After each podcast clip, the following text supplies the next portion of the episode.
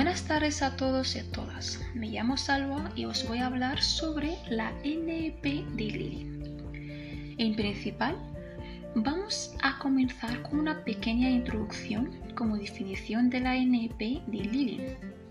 Pasamos a elementos que caracterizan a la NEP y su propósito. Pues comenzamos.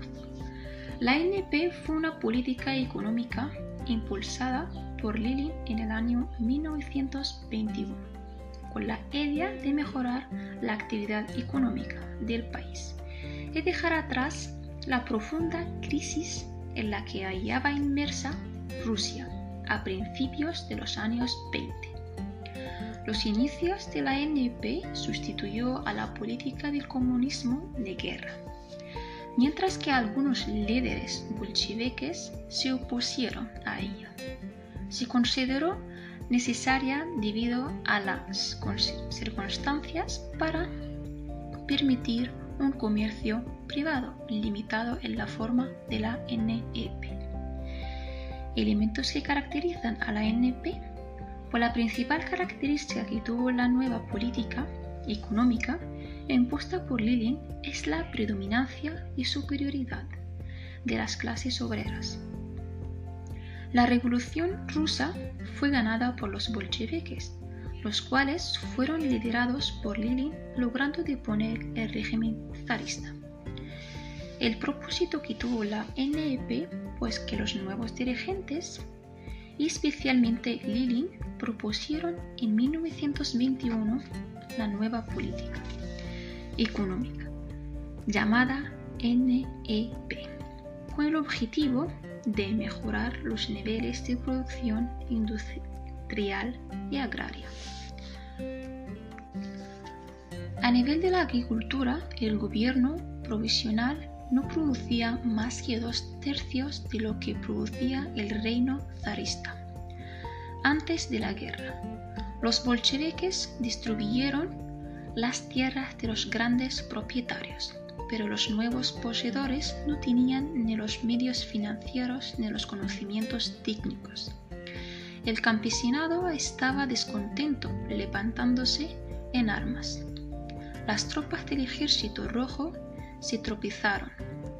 Con la resistencia en ocasiones se inclinaban por la lucha de los rebeldes.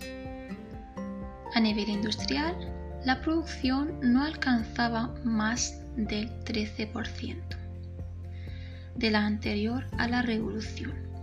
Las minas y el material ferroviario estaban devastados.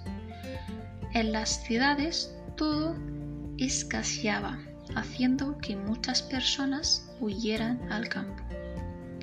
A fines de 1921, la hambruna trajo consigo varias epidemias. La criminalidad crecía y las bandas de niños abandonados recorrían el país. Y de aquí, con esta pequeña introducción para entender muy bien el concepto, empezamos con una muy buena profundización. La nueva política económica trató de revertir la crisis en la que se encontraba sumida Rusia a causa de la guerra civil y la agresión extranjera. La revolución había logrado sobrevivir, pero a costa de un enorme coste. La producción agrícola había descendido respecto a 1914 en un 60%. Así que imaginaron la hambruna, la crisis y todos los malos tiempos que tuvieron en aquella época. La producción industrial había quedado reducida a un 15%. La inmigración al campo y el despoblamiento de las ciudades era galopante, ya que la gente, al no encontrar comida y alimentos para alimentar a sus familias, pues dejaron de vivir en el campo, o sea, al contrario, pasaron a vivir en el campo y dejaron de vivir en las ciudades, porque en el campo había donde trabajar, como por ejemplo la agricultura, sembrar plantas, ese tipo de cosas. el nivel de vida de la población estaba bajo mínimo y por eso la gente hizo un gran despoblamiento de las ciudades. En la palabra de Lilin, la NEP constituía un sistema transitorio y mixto, un obligado paso atrás, en el que la economía permanecería bajo la dirección y planificación del Estado, aunque secundada por la iniciativa privada. Era el restablecimiento de un capitalismo limitado y contratado cuyo objetivo era reconstruir la maltrecha producción. Cesaron las circunstancias de granos a los agricultores y les fue concedida la libertad de cultivar y vender a su convivencia. Una vez hubiese satisfecho una cauta obligatoria, el 10% de la cosecha al Estado. También se flexibilizaron las relaciones laborales mediante la diversificación de los salarios y diversos iniciativos a la producción. Empezó la autorización del libre comercio interior. Se contrataron técnicos extranjeros y se permitió la propiedad privada de pequeñas y medianas empresas. El Estado mantuvo bajo su control los transportes, el comercio exterior, la banca y las grandes empresas. También accedió la inversión de capitales extranjeros. Ya empezó un avance de tecnologías muy enorme en aquella época. La NEP consiguió una revitalización económica fluctuante, fundamentalmente en el campo agrícola, donde el significativo incremento de la producción permitió eliminar el hambre. Así que, tantos pasos que hicieron, ya el país empezó ya a dar un enorme paso hacia adelante. Asimismo, incrementó el nivel de vida de la población y permitió implementar un ambicioso plan de mejora de las infraestructuras y la industria. En 1927 se había logrado recuperar los cautas de 1914.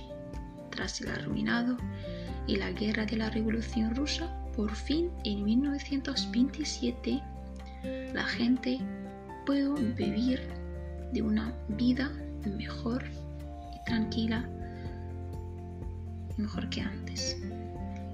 Contrariamente a estos beneficios, efectos económicos, la NEP arrastró tensiones de carácter político y social, resurgimiento de la burguesía, enriquecimiento de los propietarios industriales y comerciales, así como de los viejos campesinos pudientes de la época zarista.